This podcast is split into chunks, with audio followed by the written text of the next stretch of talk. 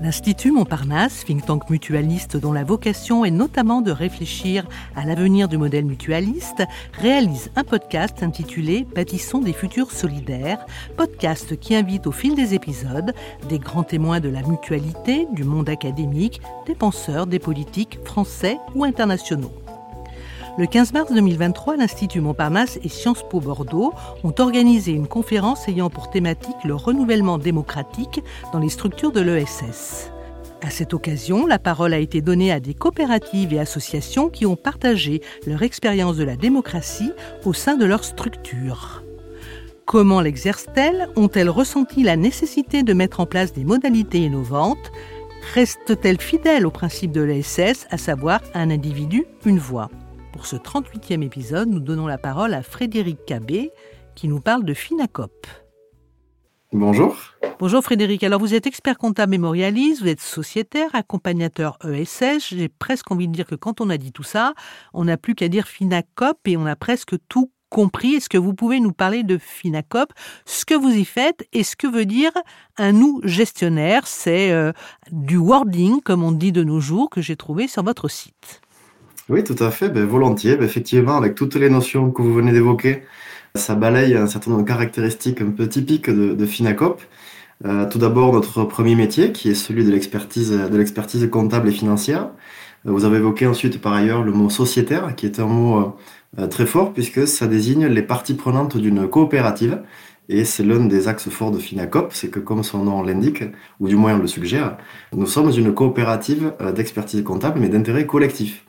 Euh, donc cette forme juridique un petit peu particulière euh, nous distingue par rapport euh, aux acteurs plus traditionnels, puisque nous associons à notre gouvernance non seulement les experts comptables, mais également l'ensemble de l'équipe salariée, et également les traits caractéristiques qui sortent de l'ordinaire, les bénéficiaires, une notion que l'on pourrait comparer à celle de clients, et puis plus largement les différents partenaires de la coopérative. Donc c'est sûr que dans notre gouvernance au quotidien, c'est l'ensemble des parties prenantes que nous cherchons à, associer à nos, à nos, décisions stratégiques. Alors juste petit point de clarification, excusez-moi Frédéric, là j'ai vraiment besoin de vous couper, je voudrais savoir qui sont vos bénéficiaires. Est-ce qu'ils relèvent aussi de l'économie sociale et solidaire ou est-ce qu'ils sont euh, plus largement euh, de tous horizons? Alors, dans la quasi-totalité des bénéficiaires sont des acteurs de l'économie sociale et solidaire, ESS, qui regroupent en fait essentiellement des associations, des coopératives, euh, des mutuelles fondations, mais également des sociétés commerciales euh, qui se revendiquent de l'ESS parce qu'elles intègrent des dispositions statutaires dans leur statut. Depuis 2014, ce type de société existe et se développe. Euh, maintenant, je dis quasi-totalité parce qu'on s'est rendu compte aussi qu'un certain nombre d'acteurs très engagés de manière assez pratique, euh, se retrouvent dans les valeurs que l'on porte, mais pour autant ne sont pas statutairement de l'ESS parce qu'en fait c'est une notion qui est peu connue. Et donc quand on leur explique que leur manière de faire, leur fonctionnement porte un nom et existe avec un écosystème structuré qui est celui de l'ESS, ces gens-là disent ben en fait c'est génial, c'est ça que c'est ça que je veux mettre en place. Donc on accompagne également des acteurs traditionnels, on va dire, vers l'économie sociale et solidaire. Est-ce que vous voulez bien revenir sur la présentation de Finacop, nous expliquer en fait comment est né Finacop, depuis quand et combien de salariés, combien d'adhérents, enfin bref, euh, les chiffres un peu classiques qui sont, je crois, votre quotidien. Donc Finacop, c'est un projet qui a été porté par une personne en particulier, c'est Mathieu Castern, qui est le premier expert comptable fondateur de, de Finacop. Euh, Mathieu, il a un parcours un petit peu atypique puisque euh, durant ses études euh, en vue d'obtenir le diplôme d'expert comptable, il a réalisé un tour du monde en stop de manière à visiter des acteurs et des initiatives sociales et solidaires dans le monde entier. Donc il est parti un petit peu à la pêche aux idées tout autour du monde. Et lorsqu'il est revenu finaliser ses études en France, il a décidé de monter une coopérative d'expertise comptable, la première, la première du genre en France. Euh, et donc, il a un peu ouvert la voie. Donc, il a fait ça en 2016. Il a, il a monté Finacop à Paris, parce que bon, on, est, on, reste en France, et la plupart des initiatives euh, trouvent un écho plus significatif lorsque lorsqu'il démarre à la capitale. Aujourd'hui, Finacop, il y a deux coopératives qui sont cousines, on va dire, puisque c'est pas l'une qui est filiale de l'autre. Il y a des participations croisées, mais chacune est autonome dans son fonctionnement. Il y a Finacop, tout court, qui a un bureau à Paris et un autre à Rennes. Et il y a Finacop Nouvelle-Aquitaine, qui a le siège social à Bayonne et un bureau d'exploitation à Bordeaux.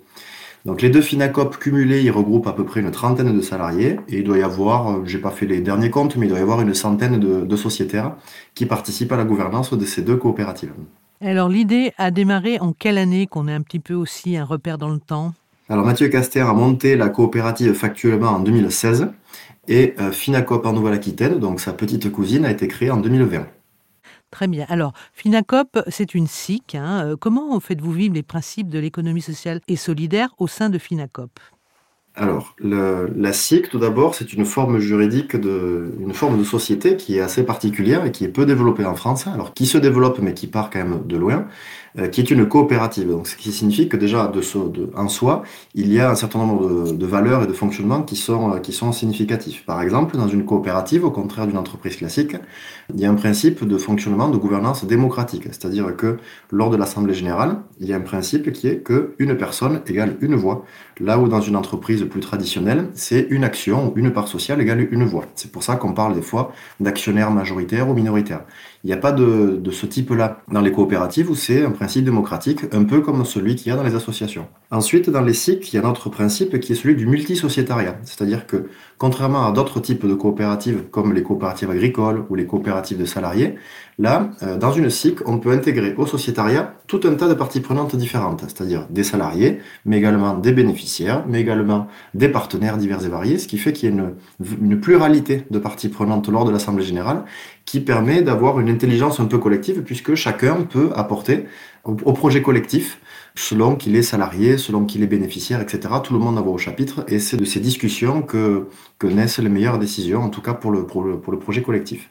Après, en termes de valeur, il y a aussi un autre outil qui est que la SIC est un outil anticapitaliste puisque les distributions de dividendes sont extrêmement compliquées, pour ne pas dire quasi impossibles en pratique.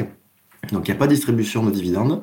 Et par ailleurs, il n'y a pas non plus de revente avec plus-value sur les parts sociales. Ce qui fait que euh, lorsque euh, un sociétaire souhaite partir d'une coopérative, il part avec le nominal qu'il a apporté. Il ne fait pas, il ne réalise pas de plus-value au détriment d'un acheteur euh, successif. Ce qui fait que c'est un outil aussi anticapitaliste.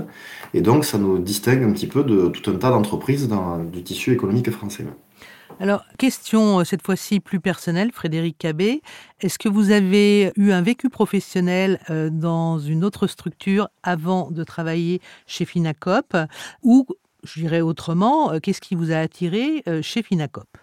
Alors, j'ai eu deux expériences à titre personnel préalables à la création de Finacop.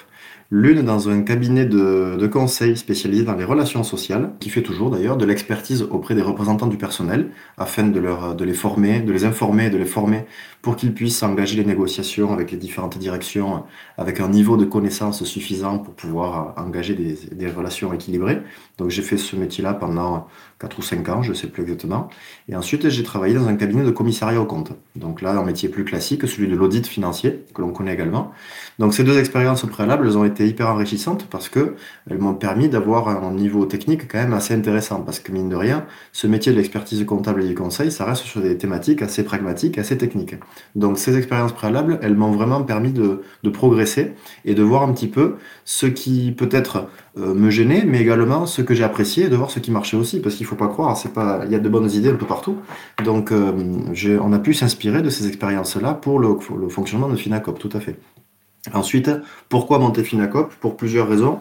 D'une part, c'est que j'ai toujours eu une aspiration un petit peu à, rester sur mon territoire, à rester dans ce secteur qui me plaît, euh, puis surtout avec un corpus de valeurs assez, assez fort. J'ai des engagements militants par ailleurs, et le fait de pouvoir joindre mes compétences techniques avec mes valeurs personnelles constitue pour moi une, une, opportunité assez, assez intéressante. J'ai été contacté à ce titre, outre Mathieu Castem, par Fabien Labeyrie, qui est l'expert comptable fondateur de, de Finacop Nouvelle-Aquitaine, qui est un ami de longue date. Et c'est vrai que sans cette rencontre, je pense, je ne sais pas si je me serais lancé dans un projet entrepreneurial. Mais le fait d'avoir pu euh, accompagner, euh, seconder euh, quelqu'un qui avait une vraie dynamique entrepreneuriale m'a permis de, participer, de contribuer, de mettre ma pierre à l'édifice pour ce projet. Des structures comme la vôtre, euh, j'irais sur le plan expertise comptable, et pas que, parce que vous allez nous expliquer, hein, Finacop, euh, c'est aussi d'autres euh, services. Est-ce qu'il en existe beaucoup en France ou les trois entités dont vous venez nous parler sont les trois et uniques sur le territoire? Alors, si je prends Finacop au sens large avec euh, la coopérative d'Île-de-France et puis celle de Nouvelle-Aquitaine, Finacop euh, représente les seules sociétés coopératives d'intérêt collectif en France. Ce qu'il existe par contre, de manière plus historique, plus ancienne, ce sont des scopes, donc des, coopératives de salariés, de scopes d'experts comptables. Donc c'est pas d'expertise dans le sens où les sociétaires de ces entreprises-là, de ces coopératives, sont pour la majorité des titulaires du diplôme d'expert comptable. Donc ça, ça existe depuis un certain temps. Euh, il en existe des cabinets de taille même nationale à ce, niveau-là, même s'ils sont euh, relativement rares. Par contre, la particularité de Finacop, c'est d'avoir créé une coopérative ouverte auprès de l'ensemble, d'une part, des salariés du cabinet, et ne pas limiter le sociétariat aux seuls experts comptables, mais également aux autres parties prenantes. Donc ce modèle-là, le plus ouvert, le plus engagé ESS, on va dire, euh, celui qui pousse le plus loin les engagements ESS, à ma connaissance, je pense que nous sommes les seuls euh, sur ce dispositif-là. Maintenant, il y a aussi des, des cabinets qui sont allés vers la forme coopérative sont dans euh, des sociétés commerciales qui, elles, se revendiquent de l'économie sociale et solidaire. Donc c'est un niveau d'engagement peut-être moindre, mais ça, il y, a un, il y, a un, certain nombre de cabinets qui existent. Et puis enfin, de manière encore plus large, il existe beaucoup de cabinets qui ne sont pas forcément eux-mêmes membres de l'économie sociale et solidaire, mais qui disposent de tout à fait euh, qui, des compétences techniques pour accompagner ces acteurs-là. Je pense notamment au monde associatif, par exemple. D'accord. Faisons un focus euh, maintenant davantage sur la gouvernance. Est-ce que dans les modalités que vous avez empruntées, que vous pratiquez, est-ce que vous trouvez que certaines sont plutôt bonnes et durables? Est-ce que vous avez le sentiment que d'autres doivent évoluer? Quel est votre bilan à ce stade? Il est complexe parce que la création de Finacop Nouvelle-Aquitaine est relativement récente puisqu'elle date de trois ans et c'est vrai qu'une entreprise en trois ans, elle évolue vite puisque lorsqu'on a démarré, nous étions à peine euh, trois ou quatre personnes et puis désormais on est euh, pas loin d'une quinzaine, d'une vingtaine. Donc c'est sûr que la gouvernance s'adapte aussi en fonction au gré des évolutions de la structure. Maintenant, dans ce qui fonctionne très bien, c'est l'implication de l'équipe interne, l'équipe salariée. On a un fonctionnement qui est totalement transparent de ce côté-là. Chaque salarié décide de s'emparer d'une des thématiques de gestion interne du cabinet, que ce soit la facturation, le système d'info. Euh, moi, par exemple, à titre personnel, je m'occupe avec d'autres collègues euh, des richesses humaines, tout ce que l'on peut entendre par social. Donc, euh, chaque salarié décide de s'emparer d'une question de ce type-là. Et pour les questions les plus stratégiques, les plus significatives, on, on, prend les décisions de manière collective. Alors on a une méthodologie propre pour prendre ces décisions-là. Et donc, ce qui fait que, par exemple, la définition des salaires, la définition des primes et leur répartition, la définition des objectifs financiers, euh, loin d'être une, une modalité d'une direction, sont plutôt prises de manière collective, ce qui fait qu'il y a une adhésion à ces principes-là qui est très forte. Donc, la motivation et l'ambiance s'en ressent significativement. D'autre part, les points qu'il faut améliorer, c'est ce que vous avez expliqué au tout début de l'intervention, c'est sur le nous gestionnaire. En fait, le nous gestionnaire, c'est en opposition avec le je gestionnaire. C'est-à-dire que dans une société classique, il y a un mandataire social, un dirigeant, qui, euh, in fine, se retrouve à devoir assumer l'essentiel des responsabilités et des décisions principales. Euh, dans notre cas, on fait, l'hypothèse qu'on a plus de richesse lorsque l'on prend ces décisions de manière collective, notamment lors de l'Assemblée générale, et donc, on s'oppose un petit peu à cette, décision un peu centralisée. Donc, certains euh, travaillent, par exemple, la marque employeur, je pense notamment auprès des salariés. Euh, nous, c'est pas tant par rapport aux salariés que par rapport aux bénéficiaires et à nos clients, ou euh, loin d'être dans une démarche simplement commerciale, euh, prestation client, on est plutôt dans une démarche de partenariat en disant mais ok, nous on a des connaissances techniques sur l'expertise comptable, financière, juridique ou autre, mais vous vous avez des choses à nous apporter aussi, vous avez un regard, vous avez des valeurs, vous avez des principes, des connaissances techniques qui nous seront utiles. Donc venez travailler avec nous au service d'un projet collectif. Donc ça c'est un principe que l'on met en application lors de chaque assemblée générale, qui selon nous reste encore malheureusement encore à approfondir. On estime qu'on peut encore pousser ce niveau d'engagement plus loin, mais en tout cas, d'ores et déjà, c'est déjà très satisfaisant de voir les gens que l'on accompagne tout au long de l'année venir donner leur point de vue lors de notre Assemblée générale.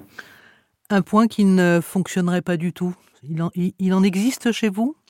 Un point de fonctionnement par rapport à la gouvernance? En fait, c'est pas tant par rapport à la gouvernance que le point euh, que vous évoquiez sur le fait qu'on exerce dans un, euh, dans un marché qui est concurrentiel.